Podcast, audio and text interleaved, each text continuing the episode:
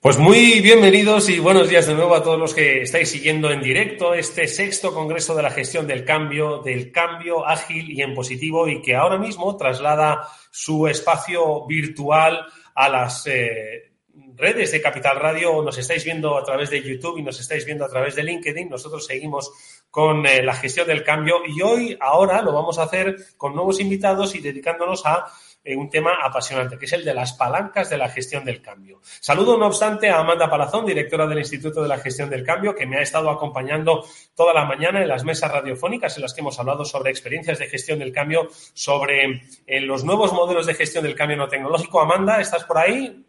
No. Ahora, vaya, justo ahora la conexión no nos acompaña. Bueno, pues ahora enseguida vamos a saludar nuevamente a Amanda Palazón, pero sí que tenemos ya y los podéis ver a todos nuestros invitados. Hoy están con nosotros Ainhoa Macía, que es la directora de comunicación RSC y transformación digital de Sangobán, España y Portugal. Ainhoa, muy bienvenida, buenas tardes ya, pasado el mediodía, ¿cómo estás?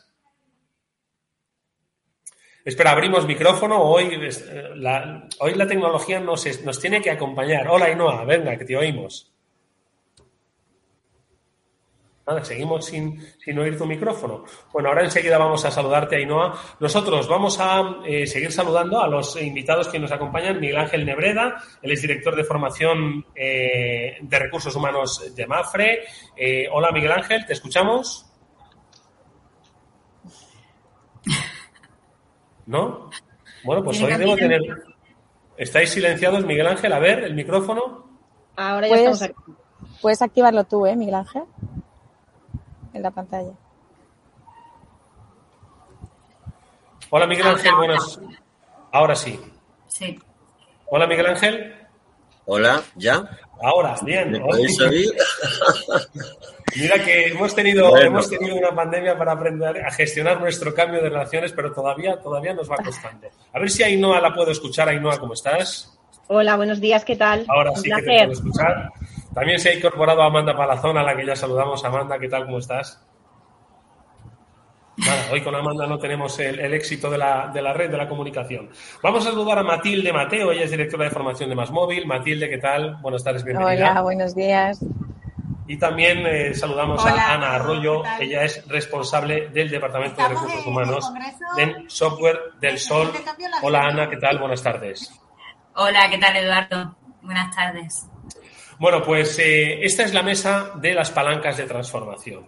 Todos habéis vivido, como grandes compañías que representáis, una experiencia de cambio sobrevenida obviamente por la pandemia, pero sois también empresas que antes de la pandemia ya estabais gestionando vuestros propios cambios, cambios de las personas, cambios tecnológicos, cambios de estrategia. Y me consta que habéis utilizado eh, dos de las palancas quizás más importantes para esa transformación de las compañías, que son la comunicación y el cambio. De todas formas, sí que me gustaría que me contaseis un poco en qué momento está vuestra compañía y qué proceso de cambio estáis viviendo para que luego profundicemos un poco más en esos aspectos derivados de la comunicación y la formación. Vamos a empezar contigo, Ainhoa, en Sangovén. Pues, ¿cómo ha sido la gestión del cambio en estos tiempos? Cuéntanos. Pues imagino que como con todos ha sido retadora, podríamos decir. En unos casos eh, nos ha frustrado porque no conseguíamos todo lo que queríamos, en otros casos no ha sido un éxito porque hemos visto que conforme evolucionaban los meses, sobre todo durante la pandemia, eh, acciones que había que se habían previsto anteriormente han sido un éxito y ha sido casi esa herramienta, esa palanca de cambio que nos ha ayudado a estar más cerca de las personas. Así que en este caso yo diría que retador, retador en positivo y retador en, en el caso de las personas, de cómo relacionarnos, de cómo modificar, de las herramientas que teníamos disponibles yo creo que, todos los departamentos hemos, hemos sufrido esa necesidad de, comunicarnos, ¿no? En mi caso, sobre todo como comunicación.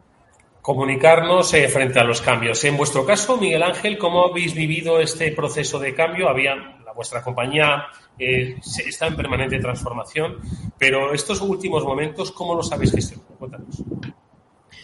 Bueno, pues si nos retrotraemos a, lo que ha sido el último año y medio con la aparición de la pandemia pues fue un, cambio rápido y sin anestesia. O sea, esto fue absolutamente de un día para otro, donde una organización de nuestras características pues tuvo que, en primer lugar, montar toda una estructura de teletrabajo ¿no? y dotar de recursos a todos los empleados para que pudieran realizar su trabajo allí donde estuvieran confinados. ¿no? Bueno, pues partiendo de esa base, el adelanto el, adelanto que nos supuso la propia situación pandémica probablemente nos ha llevado a cinco años ¿no? de desarrollo y de, y de reto ganador, ¿no? porque al fin y al cabo ha sido ganador. Luego, siempre en busca de eh, eh, consecuencias positivas de la pandemia, efectivamente, nos ha obligado a todas las empresas a, llevar esa gestión del cambio a toda velocidad, efectivamente, y de manera rápida, necesariamente ágil. ¿Y qué nos obligó? Pues como bien ha dicho no a cambiar todo nuestro modelo de relación y todo nuestro modelo de trabajo en tiempo récord, con lo que todo eso conlleva. Efectos de formación me imagino que luego hablaremos como una de esas palancas del cambio, los retos propios que tuvo que asumir eh, formación, pues precisamente para estar a la altura y ser palanca de ese cambio en toda la organización. Mm. De, formación y de eh, aspectos más específicos que hayáis implementado en vuestra empresa, vamos a hablar enseguida, pero vamos a continuar un poco con esa ronda de experiencias del cambio. Lo hacemos ahora con Matilde Mateo de Más Móvil. Matilde, vosotros, ¿cómo habéis cambiado las telecomunicaciones? Antes, en la, en la anterior mesa, por cierto, ahora saludamos a Amanda, que ya se ha incorporado con nosotros. Eh, en la anterior mesa eh, hablamos de que, bueno, había cosas que no habían parado, ¿no? Que eran pues, las telecomunicaciones, ¿no? Y, bueno, y lo que era la atención al público, en el caso de los supermercados, ¿no? Entonces, en vuestro caso, Matilde, ¿cómo habéis gestionado este tiempo de cambio? A ver.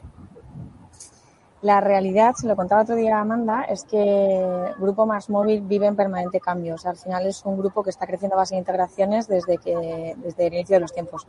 Bueno, al inicio empezó Maini en un despachín, pero rápidamente es una compañía que siempre ha estado inmersa en la gestión del cambio, continuamente integrando culturas, continuamente integrando compañías.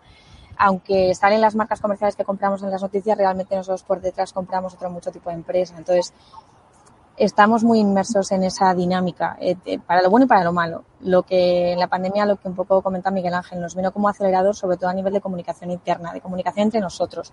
Nuestro estilo a nivel, ya veremos, de formación y demás sigue siendo lo mismo, pero es verdad que justo una semana antes del confinamiento habíamos lanzado Webex como, bueno, no sé si puedo hacer publicidad, como como eh, ya perdón como herramienta, no como herramienta de comunicación. Entonces nos vino fenomenal porque ahí teníamos un reto a nivel de gestión del cambio. Es verdad que a base de ir comprando empresas teníamos muchas culturas y no queríamos perder la idiosincrasia que venía que venía en el origen de trabajar un poco como startup. Entonces en ese sentido e, evidentemente todo lo malo no lo volveríamos a repetir, pero en ese sentido nos supuso un acelerador muy positivo. Nos ahorró mucho trabajo a nivel de, de gestión del cambio y de, gestión cultural. Y nos facilitó que nosotros que volvimos muy rápido a, la empresa, físicamente a las oficinas, con todas las medidas, con un despliegue brutal de medios para asegurar la seguridad de la gente, eh, nos facilitó que ya teníamos la cercanía. O sea, no perdimos tanto la cercanía y el tú a tú como a lo mejor ha podido pasar en otras empresas. Pero a nivel de sistemas, tecnología y demás, eh, estábamos, ya, estábamos ya ahí. Bueno, pues vamos a cerrar, si os parece, con Ana Arroyo, responsable de recursos humanos en software del Sol, eh, para saber un poco también, estamos hablando de tecnología, entonces entiendo que ellos también un factor fundamental, ¿no? Eh, eh, durante la pandemia. ¿En qué momento del cambio estáis ahora mismo, Ana? Bueno, como bien dice y como han dicho mis compañeros, el cambio en nuestra vida hoy en día es una constante, ¿no? Entonces tenemos que tener lo que es la gestión de ese cambio como una habilidad ya incorporada en nuestra, en nuestra em, empresa, ¿no? como una competencia fundamental. Y como yo entiendo como palanca de cambio, en mi caso, y creo que es fundamental, es contar con, con, el equipo que forma la empresa, ¿no? Eh, eh, son ellos los que al final llevan a cabo cualquier cambio. Y es lo que ha pasado, ¿no? Nos hemos tenido que adaptar eh, a un 2020 que, bueno, pues hemos aprendido, constantemente aprendiendo. Ha habido muchos cambios a nivel de tecnología, a nivel de interacción entre personas y hemos tenido que adaptarnos, pues fíjate qué cambio, ¿no? Que ya hablaremos más adelante. A nosotros nos ha cogido con un cambio muy importante de pasar de cinco días laborales a cuatro días laborales, que era nuestro proyecto y nuestra iniciativa, la mantenemos a día de hoy, y, también la necesidad de teletrabajo. que eso fue una necesidad que a día de hoy, bueno, pues es algo que es una realidad, ¿no? Pero en su momento fue como poner en marcha de un día para otro toda la eh, iniciativa y toda la, mm, el orden y organización para trasladar la oficina a casa de cada uno de, nuestros trabajadores.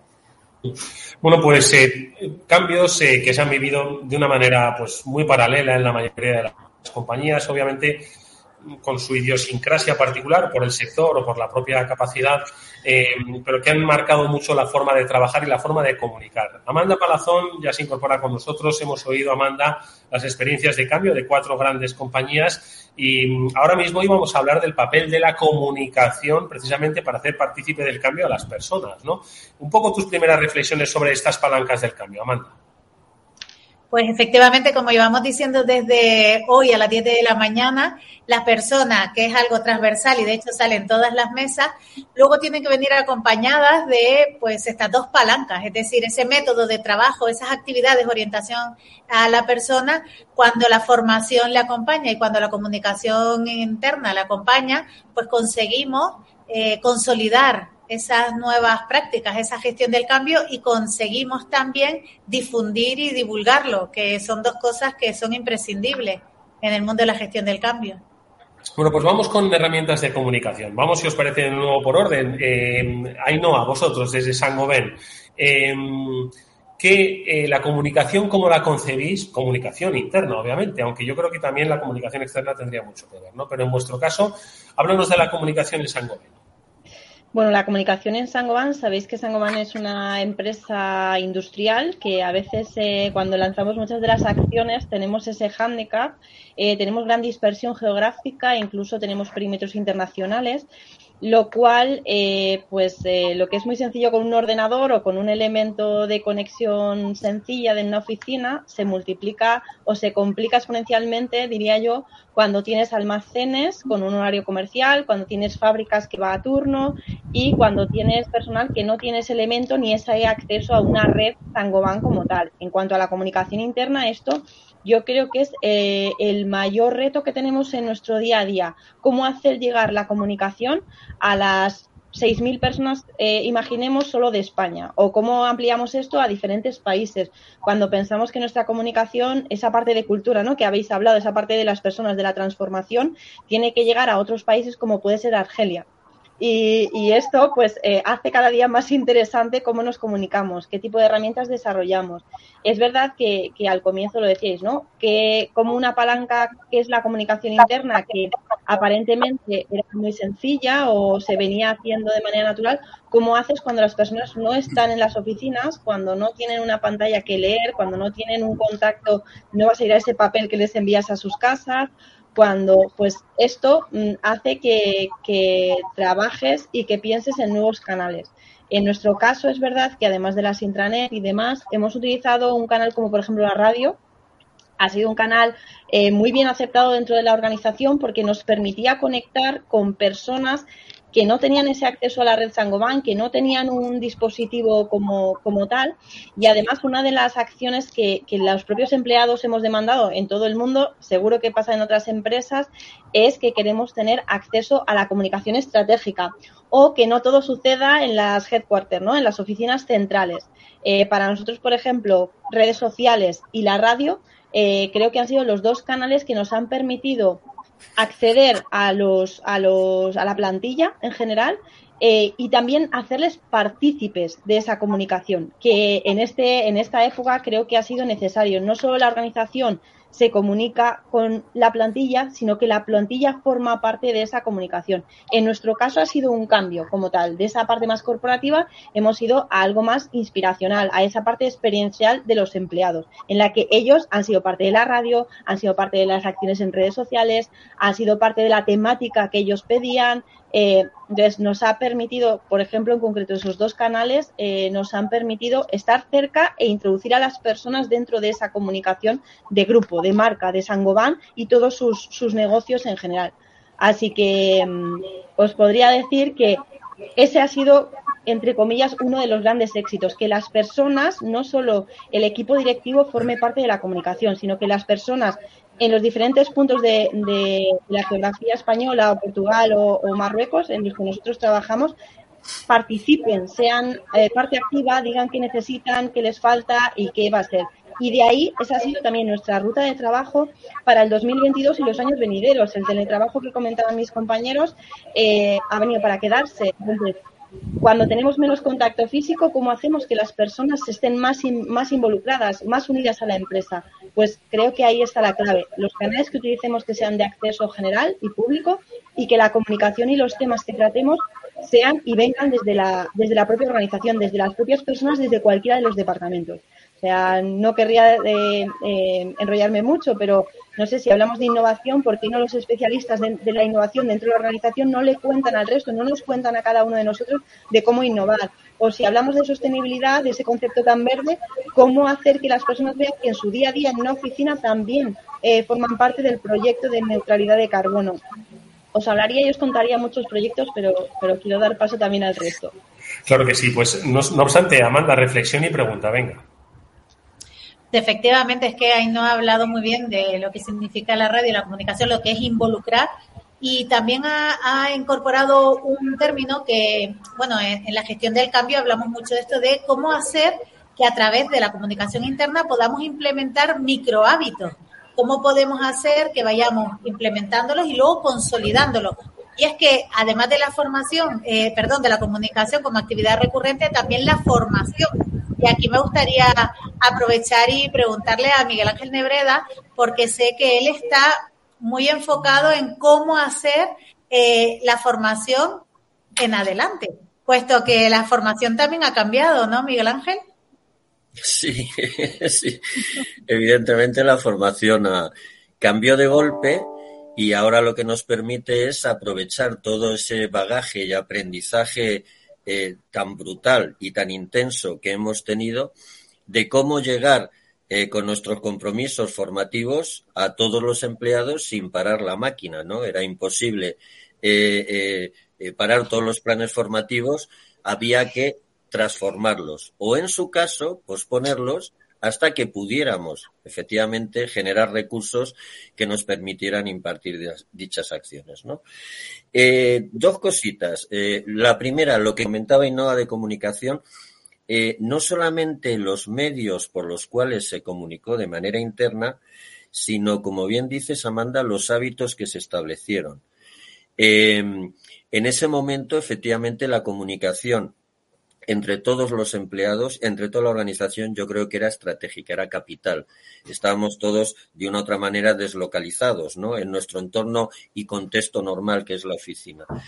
Entonces, efectivamente, se establecieron determinados hábitos recurrentes de comunicación para poner al corriente todo lo que ocurría que se han mantenido en el tiempo. Desde los vídeos semanales de nuestro CEO, eh, donde nos daba eh, información eh, con pelos y señales de todo lo que estaba ocurriendo y se ha mantenido. El pasado viernes eh, eh, nuestro CEO también a través de streaming nos comunicó a toda la organización planes estratégicos y la evolución de los mismos, etcétera, sino incluso en los microáreas, ¿no? Cómo se establecieron reuniones de, de comunicación e información recurrentes y periódicas para mantener continua y permanentemente esa, esa comunicación. Y eso se ha mantenido, eso se ha creado como, se ha creado como hábito. Y en cuanto a la formación, efectivamente, fue una doble transformación. Eh, primero, en nuestra organización tenemos una estructura formativa interna muy potente. Eh, había que prepararla, capacitarla, desarrollarla, eh, pues para las nuevas exigencias de la formación en un formato virtual, virtual síncrono, donde eh, eh, nos permitiera seguir manteniendo eh, el desarrollo de las acciones formativas. Por tanto, había que cambiar efectivamente sus usos de formación presencial por, la utilización de otro recurso absolutamente distinto y que, y que exige un tiempo de dominio, ¿no? Para que no se pierda calidad esa formación. Y por otro lado, también, lógicamente, con nuestros formandos y público en general, ¿no? Esto nos ha llevado a que eh, probablemente ese paradigma de, formación vaya cambiando que es el objetivo prioritario, a un paradigma de aprendizaje. Eh, el pasar de una posición un poquitito más reactiva, esperando a ver cuál va a ser la convocatoria o en qué me van a matricular o a qué curso voy a tener que realizar, a todo lo contrario, ¿no? A qué es lo que yo necesito para seguir avanzando en mi desarrollo, en mi puesto, en mi posición, o para, o para eh, eh, adquirir nuevas competencias que me permitan unos nuevos retos profesionales. Y por tanto, ¿qué es en lo que yo me tengo que preparar y dónde lo tengo que buscar y encontrar? ¿no? Eso que decías, Miguel Ángel, perdona, es algo que ha salido destacado en, las últimas mesas que hemos desarrollado y es, lo has apuntado, ¿eh? la necesidad de otras compañías, de otros sectores, ojo, ¿eh? la necesidad de que sea el propio trabajador el proactivo a la hora de buscar su formación. Eh, no tiene que esperar sentado, como bien has dicho, a ver qué curso me ofrece, sino qué es lo que yo necesito. Correcto. Correcto, sí, es, es, no es fácil porque conlleva un cambio de cultura y de mentalidad, de mindset, es absolutamente evidente, pero probablemente es sin duda mucho más eficaz y mucho más ajustado a los usos de aprendizaje eh, que tiene la sociedad moderna, ¿no? Donde podemos acceder a todo un mundo de Internet donde la información está ahí y todo aquello que queramos consultar o que queramos conocer, eh, si queremos lo encontramos, lo buscamos y podemos, y podemos consumirlo, ¿no? Vamos con más experiencias de cambio y sobre todo de la herramienta de la comunicación. En el caso de Más Móvil, Matilde, em, ¿cómo la habéis utilizado la comunicación para estos procesos de cambio? No necesariamente, ojo, vinculados con la pandemia, que ahí es donde todos hemos hecho el máster, ¿no? Eh, en, gestión de cambio, pero sí pues en esos planteamientos de, estrategia, de futuro, de afrontar el reto post pandemia, ¿no? Entonces, el papel de la comunicación, ¿cómo se juega en más móvil? La realidad es que siempre hemos tratado de ser muy cercanos a la hora de comunicar y muy directos, pero sí es cierto que antes de la pandemia ya teníamos un proyecto en el que queríamos tener una comunicación bidireccional e inmediata con el empleado. Sí es verdad que la pandemia nos ha permitido acelerar ese, ese proceso, pero ya tenemos esa cultura en la que con herramientas tecnológicas y sin herramientas tecnológicas, incluso abriendo un despachito aquí de escucha al empleado todos los martes, que tiene mi compañera, eh, conseguimos eh, dar ese servicio quizá también al empleado. Toda la parte que comentaba Miguel Ángel, más estratégica y más corporativa, pues sí, también nos subimos al carro de cercanía. Veníamos haciéndolo porque cada tres meses es verdad que teníamos un evento, toda la compañía en streaming para los que estaban en otras localizaciones y aquí en la sede de Madrid, en donde el CEO y determinados directores del comité de dirección iban comentando en qué punto estábamos a nivel de resultados, cuáles eran los objetivos, las variaciones que teníamos. Entonces, eso lo teníamos, pero es verdad que nos hemos subido al carro de la digitalización con ese tipo de comunicaciones. Pero yo creo que el, challenge para nosotros y lo que hemos conseguido hacer es, precisamente ser muy, muy, muy cercanos. Eso va muy en línea con lo que estaba comentando también Miguel Ángel de que sea el, empleado el que gestione su carrera, por decirlo así. También es algo que nosotros teníamos interiorizado desde el principio y que seguíamos trabajando, vamos, desde que yo llegué aquí hace cuatro años. Pero sí es cierto que las nuevas herramientas, los nuevos paradigmas, desde, desde Netflix, desde los cambios que ha tenido durante la pandemia y un poco antes, un Netflix, un Amazon Prime y demás, eh, nos ha permitido también que nosotros empecemos a trabajar un poco ahí. Y hay un tema que no sé si se ha pasado al resto en, en, vuestras compañías, pero que sí que creo que es importante. Desde recursos humanos muchas veces hablamos de gestión de cambio, comunicación, información, como si lo diéramos por hecho. Pero hay muchas situaciones, ya os digo, antes de la pandemia, cuando nosotros empezamos a trabajar en ser mucho más cercanos al empleado, en el que el primer cambio viene en nosotros, dentro de los departamentos. Y es un cambio que a veces supone más resistencia incluso que la, de la que, presuponemos que va a tener el, el, empleado final al que en principio nos dirigimos. Entonces ahí creo que también es uno de los éxitos que nosotros hemos tenido, un esfuerzo que hemos realizado, pero que, que es lo que nos permite tener esta cultura ya transversal, comunicarnos tan cercanamente, ser, estar muy rápido, reaccionar muy rápido a lo que nos surge, a lo que la gente necesita, desde la necesidad más absurda hasta, hasta algo mucho más complejo, cuando estamos hablando de un upskilling o de programas, en este caso formativos, que, que a lo mejor trabajé en una carrera de dos años para una persona, pero sí es cierto que, que yo me quedo con que la palanca del cambio y de comunicación más potente que hemos tenido ha sido nuestro propio cambio interno, que es lo que nos ha permitido impulsar el resto. Amanda, ¿qué te parece? Me ha, me, me ha parecido fantástica la reflexión, ¿no? Eh, porque muchas veces pensamos que la gestión del cambio es cambiar a las personas que tenemos enfrente.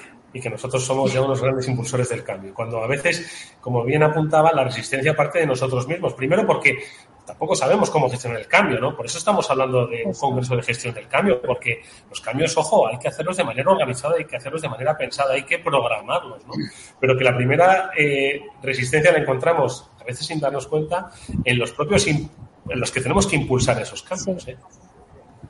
Eh, a ver, no hay duda. De hecho, cuando hablamos muchas veces con, los gestores del cambio, empezamos por trabajar con ellos, porque las propias resistencias están en nuestros propios miedos. Al final, el miedo es lo que te hace tener esa resistencia. Lo que ocurre es que, eh, bueno, eh, ya sabes esa frase que dice que el 95% de las personas tienen miedo al cambio porque el otro 5% lo propone. O esa es la, la realidad, ¿no? Eh, dicho esto, sí que es cierto que eh, planificar los cambios nos da la opción de tener esa certeza y esa seguridad. Y quizás la formación, y en este caso es verdad que tanto, eh, bueno, todos los que están en formación, Miguel, Matilde, saben muy bien también que cuando la formación te da la opción de hacer esa, esa fórmula disruptiva. ¿Sí? En cuanto a lo que decía eh, Matilde, ya lo hablaremos un poco esta tarde, la diferencia entre felicidad y bienestar, que yo creo que ahí es donde hay que trabajar ambos eh. Por un lado está la felicidad, que eso es algo que cada uno tenemos que hacer con nosotros mismos y lo, el bienestar es lo que la organización propone y consigue para que los empleados estén bien. Y aquí, en esa parte, creo que Ana Arroyo nos va a comentar que, bueno, esa, esa nueva estrategia que han puesto de los cuatro días en un sector donde el talento es muy complejo, donde ahora hay unas grandes luchas entre unos y otros por ese talento y que tuvo un gran éxito. Y además tienen resultados, que decías antes, Eduardo, precisamente, que también se mide el cambio. Oye, pues Ana, cuéntanos, y sobre todo por si podemos trabajar en el sol, ¿eh? que lo de los cuatro días yo creo que es algo muy atractivo. A ver, ¿cómo lo habéis hecho, cómo lo habéis gestionado? Y un poco, pues, la experiencia, porque estoy seguro que muchas empresas han oído ruido, ojo, pero no acaban de asentarlo. Yo creo que tenemos una oportunidad muy buena de saber con vuestra experiencia en el sol, pues en cómo se puede implementar. Ojo, que no igual no se puede implementar en todas, pero vosotros lo habéis logrado. Compártelo con nosotros, Ana. Efectivamente, como decía antes Matilde, eh, cualquier cambio supone miedo, ¿no? Una situación de incertidumbre y en ese sentido, pues, eh, lleva a una resistencia. ¿Qué pasa? Que en nuestro, en nuestro caso, eh, cuando se planteó este cambio, el pasar de, cinco días laborales a cuatro días laborales, es muy importante tener la visión desde de, del CEO de la empresa, ¿no? desde la dirección. O sea, eh, fue el CEO de la empresa quien mmm, soltó ¿no? y dijo, bueno, pues eh, ¿qué tal que os parece al equipo directivo? ¿Qué tal que os parece si en lugar de trabajar cinco días trabajamos cuatro días laborales? Entonces, eh, la cosa hubiera cambiado seguro si, si, hubiera, si hubiera planteado esa iniciativa desde, de, desde abajo, de, de, otra forma y de otra manera, ¿no? Eso, eso es lo que me ha hecho reflexionar un poco cuando lo comentaba antes Matilde. Y bueno, nosotros eh, iniciamos esta eh, propuesta, esta medida el 1 de enero 2000, 2020, entonces casi que no nos dio tiempo a disfrutar mucho de los cuatro días cuando tuvimos eh, otra, que implantar otra medida, pero casi que, bueno, casi no fue forzada, ¿no? El, el irnos a casa todos, porque ahora mismo hasta desde entonces, desde el 14 de mayo del 2020, eh, nuestra plantilla está al 100% en teletrabajo, ¿no? Entonces fueron dos medidas que se pusieron en marcha de forma casi paralela eh, teletrabajo, aprender a trabajar desde casa y, y, bueno, y la iniciativa de los cuatro días. Esto lleva un periodo de adaptación, eso está claro. Te tienes que adaptar a que todo lo que trabajas en cinco días lo tienes que hacer en cuatro. Pero esto no se hubiera podido hacer si no es por una, por una comunicación eficaz, efectiva, y si no es porque por el compromiso que, que, supone por parte también de los trabajadores. O sea, fue una inversión, es cierto, es una inversión que la empresa tiene que tener muy claro que, que debe de realizar, es un coste, pero también, lógicamente, esto es win-to-win. -win. El trabajador gana y la empresa gana. Y, de hecho, los beneficios a día de hoy son eh, muy positivo, ¿no? Y supone un equilibrio emocional para el trabajador, supone eh, afrontar la semana de otra manera, se reduce el asentismo, que es muy importante para nosotros y para cualquier empresa. eh, aumenta la facturación, nuestros clientes, nosotros nos debemos a nuestros clientes, era nuestra principal preocupación, seguir dando un servicio de calidad a nuestros clientes. Y nuestra encuesta de satisfacción anual que pasamos a nuestros clientes nos indica que, que bueno, que, ahí está, ¿no? Que los resultados son muy, muy buenos, muy positivos, con lo cual a día de hoy estamos muy contentos. Sí que es verdad, como dices, bien dices, que depende, esto no es café para todos y que depende de la actividad que tenga cada empresa. O sea que. Mm, Oye, Ana, eh, dices que la comunicación fue clave ¿no? en, un, en una medida tan eh, audaz, novedosa, que, que, efectivamente que quizás no a todo el mundo le encajaba porque eh, has dicho una cosa importante, que esto no es tener un día más de fin de semana, sino que es el día de trabajo trasladarlo a los otros cuatro. Ojo, eh, que, estamos yo, yo, también firmaría, pero claro, ¿en qué condiciones? ¿no? Entonces, yo creo que eso es eh, eh, una experiencia muy buena, ¿no? que me gustaría que compartieses. Es decir, cómo se comunica algo que no sabes cuál es la acogida que va a tener, que supone la asunción de pues, un cambio en las cargas de trabajo de los trabajadores, con un, por supuesto que con, un, con un, unos, unas, unos beneficios ¿no? emocionales y, y vitales importantes, pero ¿hay alguna algún aspecto que dijeses de la comunicación, sí, fundamental, pero la comunicación en este sentido, o frecuente, o intensa, o transparente, o clara, o participativa, ¿cómo definirías esa comunicación que llevasteis a cabo? Bueno, claramente una, una comunicación transparente y clara y transparente, porque nosotros juntamos a todos los trabajadores en, en, un, en un salón de actos que tenemos nosotros y, y, le comentamos pues de una forma clara y transparente lo que se iba a hacer. Pero es cierto que dos puntos claves muy importantes para, para todo trabajador y es eh, se está planteando, la empresa plantea trabajar, pasar de trabajar cinco días laborales a cuatro días laborales. Y la siguiente pregunta es, me parece muy bien, pero mi salario se mantiene o no se mantiene. Entonces, para nosotros fue clave el que la empresa mmm, mantenga el salario del trabajador. Y otra cosa muy importante y clave también en este caso es que mm, el trabajo no se va a hacer, o sea, bueno, tú te tienes que organizar para trabajar cinco, cuatro días lo que trabajabas antes en cinco, pero nosotros nuestro compromiso fue de aumentar un 15% la plantilla porque sabíamos que el servicio al cliente no se puede ver mermado y la empresa sigue abierta los cinco días laborales. Somos nosotros los que trabajamos cuatro días laborales. Entonces teníamos que aumentar la plantilla, con lo cual se reparte, se reparte ese trabajo también, ¿no? Amanda. Fíjate, ayer justo estábamos comentando, ¿verdad, Ana? Que había salido una, una noticia precisamente de eso, que de repente se va imponiendo lo de los cuatro días, pero se habla del salario. Aquí muy importante en la gestión del cambio es también el contenido de lo que se traslada, tanto en formación como en la comunicación, porque al final la transparencia que decía Ana me parece buenísima porque lo que le importa a la gente es su día a día, sus beneficios, ¿no? Sus ventajas, o sea, ¿qué es lo que va a ocurrir con este cambio? No sé qué opinan el resto de tertulianos, pero a ver, sobre, en realidad cuando hablamos del cambio a veces es tan estratégico, está a tan alto nivel que parece que a través de la formación y la comunicación sí que lo podemos bajar y aterrizar y, y, y dar respuesta a aquello que de verdad les importa a los empleados. No sé qué opinan sobre esto. A ver, Ainhoa, y además así apuntamos cuestiones de formación. Eh, pues uniendo todos los puntos de lo que venimos diciendo, creo que cada uno va complementando muy, de manera muy natural eh, lo que ha sucedido durante estos últimos dos años. Eh, el cambio viene de fuera, viene de dentro, viene de la organización, viene de los empleados, viene de los mandos eh, de, los, de, lo, de, la parte más corporativa, pero en realidad es que la cultura eh, estos últimos años nos ha obligado casi la situación a planes que muchos de nosotros ya teníamos. Lo decía Matilde, justo nosotros la semana en la que nos marchábamos o la que tuvimos que, que marcharnos, que nos confinaron, justo en ese momento teníamos una formación de un proyecto que se llamaba Switch. Switch era un cambio tecnológico con un software nuevo que nos permitía conectarnos, desaparecer el teléfono, hacerlo online, eh, conectar con otras herramientas y aplicaciones que había en las fábricas.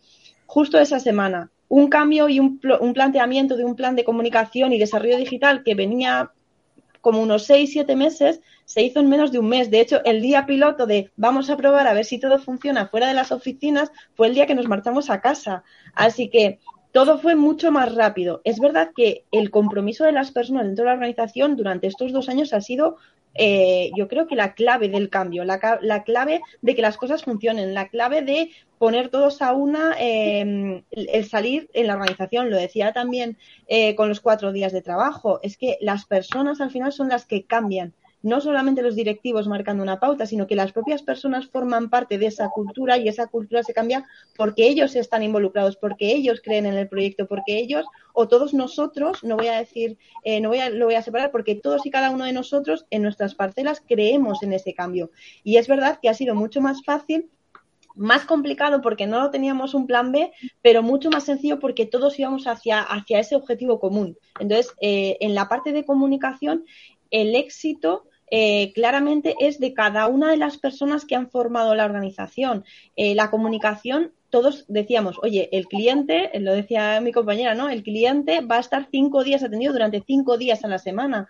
El cambio organizacional no significa que el cliente tenga que, penalizar. Entonces, en nuestro caso, nosotros que somos súper industriales, más de 350 años, había una cultura muy asentada, muy jerárquica, muy de presencialismo y ese cambio, la formación ha ayudado, una formación obligatoria por la pandemia nos ha ayudado a, a que todo lo que quizás eh, veníamos viendo reticencias haya salido eh, rodado, haya salido de una manera mucho más ágil, mucho más fácil. Eh, para mí el cambio está en las personas, la agilidad está en las personas y las barreras se han ido rompiendo de una manera muy sencilla. No sé qué opináis el resto, pero en nuestro caso es verdad que las dificultades han sido menores muchísimo menores de las que podríamos haber pensado en cualquier proyecto de comunicación o de formación o de integración, el onboarding de las personas que, que se han incorporado en este año y medio ¿Cómo haces que las personas embeban esa, esa cultura del, propio grupo si no están aquí, si no comparten? Eh, todo eso ha sido gracias al cambio de las personas y al empuje, la fuerza que las propias organizaciones han, han, mostrado, ¿no? Las personas que formamos ese, esos equipos nos han ayudado. A mí, en nuestro caso, ha sido súper fácil comunicar, ha sido súper sencillo poner en marcha nuevas herramientas, poner en marcha nuevas acciones. Eh, cambiar. Hace ya dos años en Sangoban nosotros teníamos un proyecto de transformación que además fue Transform and Grow. Ahora estamos en la segunda fase en la que queremos generar ese impacto. Entonces, todo lo que tiene que ver con comunicación eh, y esa transformación vino con la confianza, con la colaboración, con el empoderamiento de las personas, eh, todos esos retos más o esos hándicaps que veíamos inicialmente, con estas tres palabras mágicas, que parece que son mágicas, pero que siempre han estado ahí, son las que nos han capacitado a tener una organización más ágil, a tener una, una formación eh, más, eh, más especializada, incluso la comunicación. Nosotros en redes sociales, lo, lo en formación, pero en redes sociales hemos utilizado, por ejemplo, YouTube para eh, ubicar contenidos y que las propias personas lo vieran cuando ellos tuvieran tiempo. No solo ellos, también las personas que les acompañaban, las personas que les rodeaban. Entonces, ese, ¿no? esa sincronía en los turnos, en la posibilidad de conectarse, en el acceso y en los dispositivos. Eso ha sido gracias a, la digitalización y a la agilidad que el propio cambio nos estaba marcando. Pero las personas, la base sin duda de cualquier cambio, cualquier transformación y cualquier proyecto que pongamos en marcha. Y hoy creo que podemos decir que casi todo se puede poner en marcha, incluso con los hándicaps que veamos en una primera fase. Miguel Ángel. Sí, un poco tus reflexiones a propósito de lo que decía Ainhoa, ¿no? lo que han descubierto en estos dos últimos años, gracias a la comunicación, gracias a la formación. Un poco tu reflexión que invitaba a hacer. Y, voy a aprovechar e intervenir, Miguel Ángel, te voy a quitar un segundo, porque en el caso de Miguel Ángel, además, me gustaría que incidiera, porque ellos han hecho además una formación muy disruptiva. En este caso, ya lo hemos dicho muchas veces, que Mafre es muy pionero en formación también, Miguel Ángel. Y ¿Crees que, eso ayuda a, todo ese proceso de transformación? Hombre, yo, yo quiero creer que sí, por supuesto, sobre todo por la parte que me toca, ¿no? Eh, eh, eh, en primer lugar, estoy muy de acuerdo con algo que ha dicho Inoa, ¿no? Y es que el cambio viene por el compromiso de la gente, ¿no? Y todo es fácil si hay compromiso de, de, la gente, de las personas. Y es que yo creo que en toda esta situación que hemos vivido durante este último año y medio, el compromiso venía porque hemos compartido una situación que para todos nosotros era eh, tremendamente inestable y que generaba preocupación. Y yo creo que eso ha hecho que efectivamente hayamos facilitado todos una posición, una actitud y un compromiso para que las cosas salieran, ¿no? Entonces, ahí sí que estoy totalmente de acuerdo con Ainhoa, porque yo creo que todos los que lo hemos vivido estamos sorprendidos incluso a día de hoy de cómo han salido las cosas en una situación como esta, ¿no? Creo que en cualquier otra situación hubiéramos tardado años en conseguir cambios como los que hemos realizado, ¿no? Y entre ellos, efectivamente, la formación, porque, pues dentro de esas, eh, eh, digamos, competencias, ¿no? Que tienes que tener eh, muy arraigadas, afianzadas y desarrolladas en los tiempos actuales, pues se ha basado mucho en la innovación. Oye, ¿qué hacemos? para seguir manteniendo los compromisos formativos, algo tenemos que inventar rápidamente. En la colaboración vamos a colaborar entre todos, todos los equipos eh, de formación centrales y territoriales, de comunicación centrales y territoriales y de todas las áreas de negocio implicadas en cada una de las acciones. Eh, eh, bueno, era, era una transversalidad rápida, ágil, que también te lo permitía la herramienta, es decir, hay algo que hemos aprendido en todas las reuniones virtuales y es que la puntualidad es extrema. Si a las cinco se abre la reunión, a las cinco están prácticamente todos, cosa que no ocurría con las eh, reuniones normales y corrientes presenciales. Son mucho más ejecutivas y, hombre, lo único que se pierde es la emocionalidad de la presencia, ¿no? Pero sí es cierto que se innovó rápido y por último se agilizó esa rapidez eh, eh, que exigía el momento.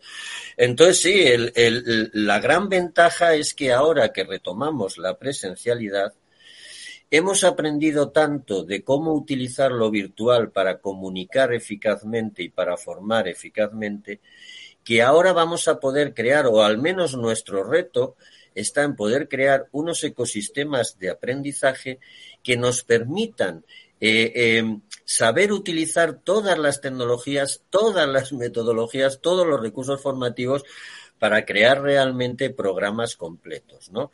Hay cosas que en lo presencial pienso que se deben de seguir manteniendo. Hay determinada formación en habilidades o sobre todo en actitudes cuando quieres conseguir cambios, cambios de mindset, cambios de, de, formas de trabajar, incluso de, de maneras de hacer.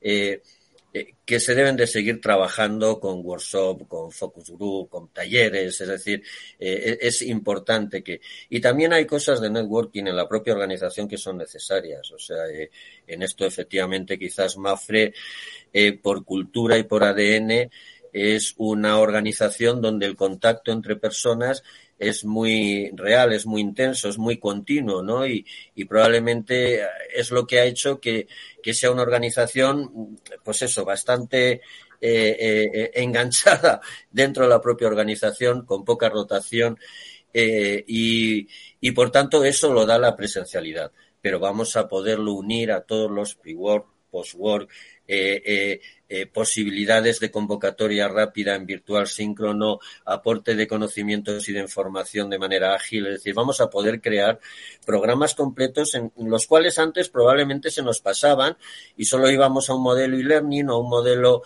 presencial y ahora vamos a poder crear ecosistemas absolutamente completos.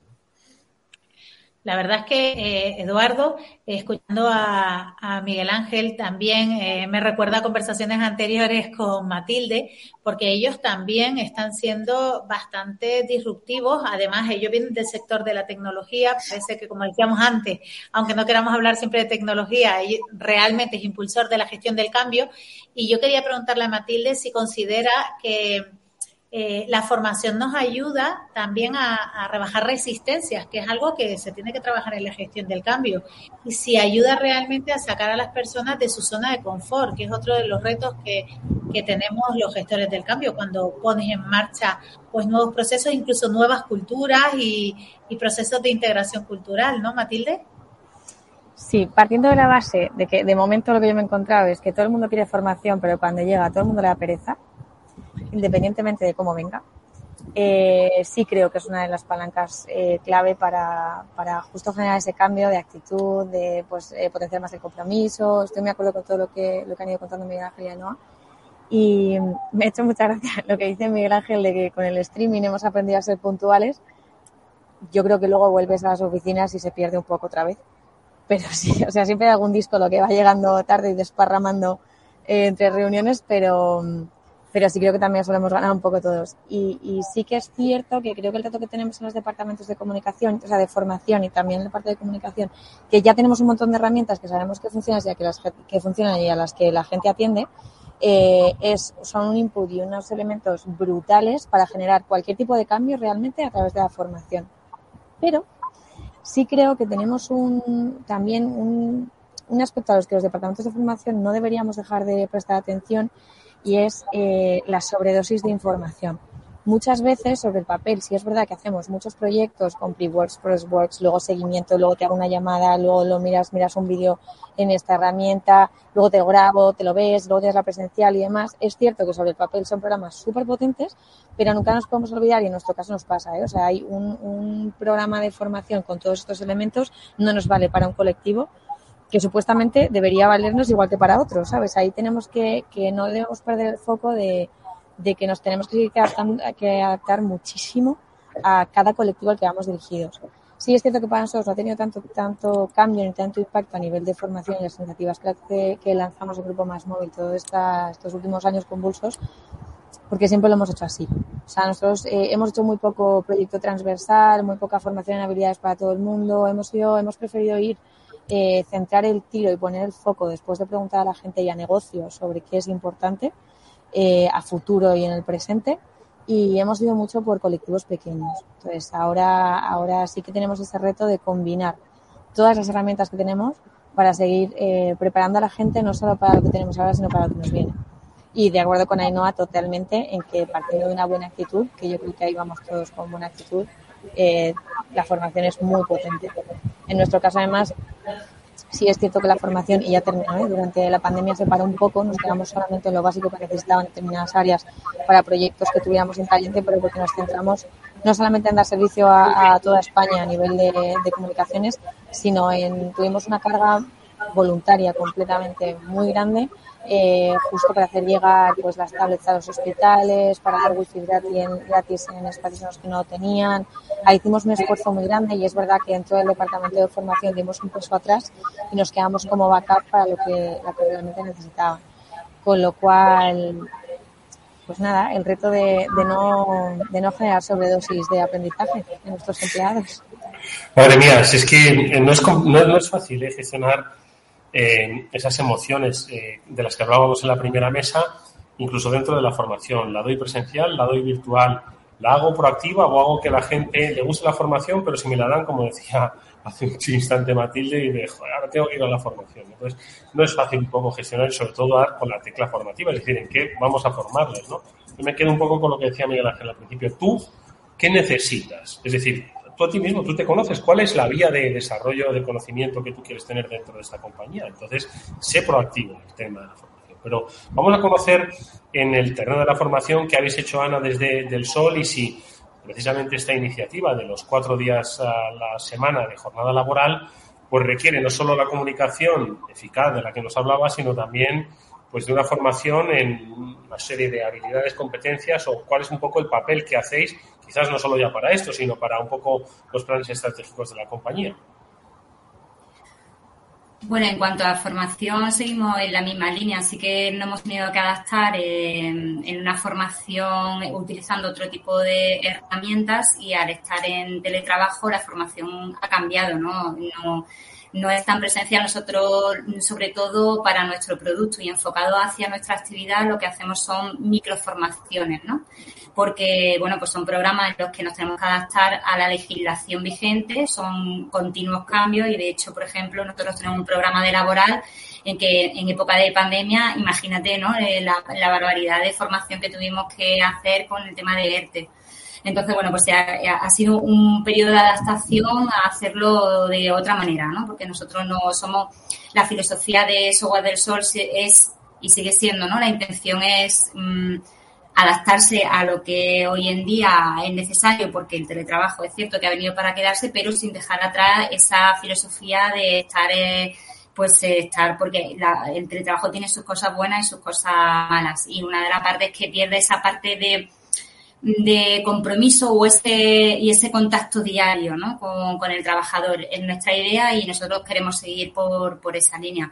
Entonces, en cuanto a la formación, hemos volcado mucho en, microformaciones orientadas a nuestros programas porque la necesidad así lo, lo, exponía y, y adaptándonos en ese sentido. Amanda. Mm. Muy curioso, fíjate, todo lo que estamos hablando, que cuando arrancamos esta mesa hablábamos de que hay tres grandes pilares, ¿no? Las personas, la formación y la comunicación. Y yo quería preguntarles a todos, porque en, en, otras mesas se habla de la gestión de las emociones, que eso es muy importante, la gestión del cambio. Si creen que hemos pasado de, por ejemplo, la formación técnica a la formación más emocional, más motivacional, si eso lo estamos pensando y va a estar en este 2022, porque realmente ya tenemos información, ya se está hablando del 2022. Y en comunicación también, si creen que hay ese cambio, que pasamos de esa comunicación a lo mejor más formal a esa comunicación más emocional. En nuestro caso, a ver. Eh, en nuestro caso fue eh, muy importante el tema de tocar el tema de las emociones en el momento en que eh, nos tuvimos que ir todos a teletrabajar de un día para otro por la situación de crisis sanitaria, ¿no? Ahí fue muy importante pues que ellos vieran que la comunicación era mucho, era muy cercana, a pesar de estar cada uno y montar la oficina en casa, pues eh, era muy importante el cuidar esa comunicación cercana con ellos. Entonces hicimos, nosotros pusimos mm, varias iniciativas en funcionamiento y una de ellas fue taller de emociones. Mm, curiosamente yo eh, hice, realicé el máster de coaching e inteligencia emocional y el tema de las emociones, bueno, es que me, me apasiona, ¿no? Y vi que era un momento clave para, para poner en marcha, bueno, pues talleres de emociones y poder poner en común eh, esa comunicación de una forma más afectiva y más cariñosa, más cercana con ellos en esa situación.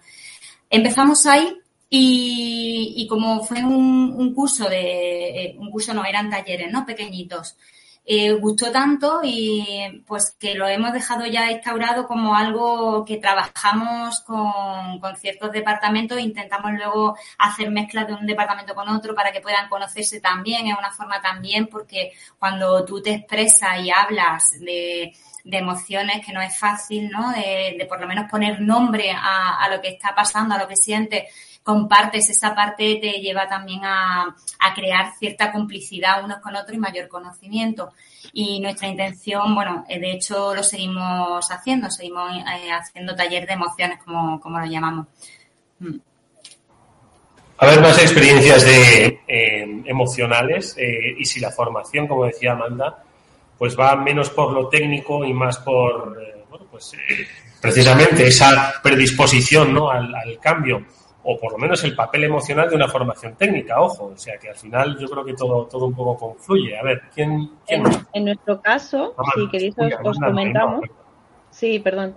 En nuestro caso, eh, yo creo que ya lo hemos comentado, pero justo durante la pandemia eh, nuestra empresa definió dos ejes claros de trabajo. Uno era, y estaban al mismo nivel, y era, uno obviamente era el cuidado de las personas, saber que ellas estaban bien, estuviesen donde estuviesen, en la oficina, en su casa, en la fábrica por sus servicios esenciales o en un almacén, al mismo nivel que la viabilidad del negocio, porque uno sin el otro no iba a poder ser posible. Entonces, eh, nosotros lanzamos una, un festival de actividades que lo, que lo viralizamos vía nuestro canal de YouTube y justamente venía en esa línea, ¿no? En formato talleres, eh, sabíamos que durante la pandemia íbamos a, a, reducir la generación natural de los químicos del, cerebro, la serotonina, la endorfina, la, la oxiticina. Entonces, lo que hicimos fue plantear un festival que llamábamos Angoan Contigo Live, eh, que era para ti y para todos los que te rodean, en la que hacíamos talleres formativos en diferentes eh, eh, disciplinas para que las personas generasen esos químicos de manera natural, dado que íbamos a estar confinados, no íbamos a tocar a otras personas, posiblemente no íbamos a saber cómo hacer deporte en nuestras casas, posiblemente no íbamos a tener acceso a todo el mundo de Internet de manera más sencilla, no íbamos a relacionarnos con personas, no íbamos a tener contacto con la naturaleza. Así que químicamente estudiamos en colaboración con el equipo de DHS qué tipo de actividades iban a ser necesarias durante cada una de las semanas eh, para ofrecerla, como digo, a, todos nuestros empleados. Había gestión de emociones, había talleres de cómo enfrentar, cómo afrontar con los niños pequeños, con, los más chiquitines de la casa, esa situación de pandemia, incluso los fallecimientos o las situaciones críticas de la familia cercana, cómo gestionar vivir con un adolescente, cómo ayudar a las personas con eh, capacidades distintas que tienen que estar encerradas en la casa. Entonces eran situaciones que sabíamos que dentro de nuestra organización iban a suceder. No era solamente nuestros los empleados, las personas de la propia organización, la plantilla, sino también las personas que nos rodeaban, nuestra familia, la gente que estaba, que estaba conviviendo con nosotros. Y también lanzamos un programa que, que, se llama PAE, que es el Plan de Ayuda al Empleado, que sigue estando hoy vigente por este concepto de la fatiga pandémica en la que todos nosotros estamos, estamos ahora mismo inmersos, ¿no? Cansados de estar en casa, cansados de tener menos libertad, cansados de no tener una normalidad en la oficina incluso, ¿no? De no compartir con nuestros, con nuestros compañeros el día a día, de no formarnos de la manera que veníamos haciéndolo.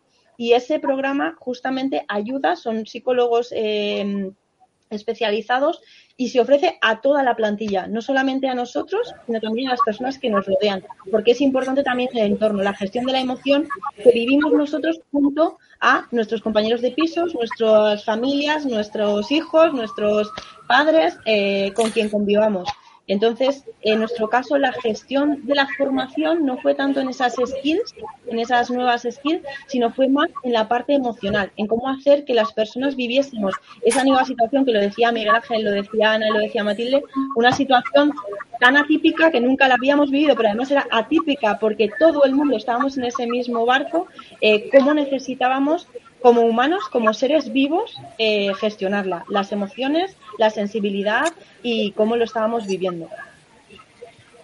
Bueno, pues yo creo que las reflexiones que hoy nos han dejado nuestros invitados en esta tercera mesa, estas eh, palancas de la gestión del cambio, comunicación, formación, pero siempre con el foco de las personas en el centro. Parece que es una palabra dicha de escuela de negocios, pero todo lo contrario. Hoy las experiencias que desde Sangoven, desde Mafre, desde Móvil y desde Del Sol, pues nos habéis trasladado que lo primero que os interesa son las personas de vuestra organización, entender cómo afrontan los cambios necesarios por compañía o exógenos que llegan y además sin avisar, como han sido los de la pandemia. Amanda, yo creo que queda muy claro que si hay dos grandes impulsores eh, de, de los cambios es la comunicación, transparencia, claridad y sobre todo firmeza y decisión, y luego la formación, ayudar ¿no? a que esos cambios se produzcan adquiriendo el conocimiento.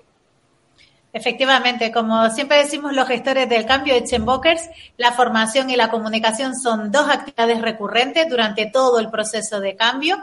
Y fíjate que han salido otra vez más elementos como el líder, los patrocinadores de los proyectos, cómo volvemos a hablar de la emoción porque la persona es emoción y cómo eh, aparecen la necesidad de que lo tengamos las cosas organizadas, que exista esa hoja de ruta, que el método al final nos da el lenguaje, el orden, que estábamos hablando de que hay veces que no sabemos, ¿no? Cómo arrancar una cosa o, las dificultades que tenemos. Pues los métodos y, y los expertos los que sabemos cómo dar orden y cómo aprovechar estas actividades recurrentes para que la persona pueda ser acompañada en el proceso de cambio.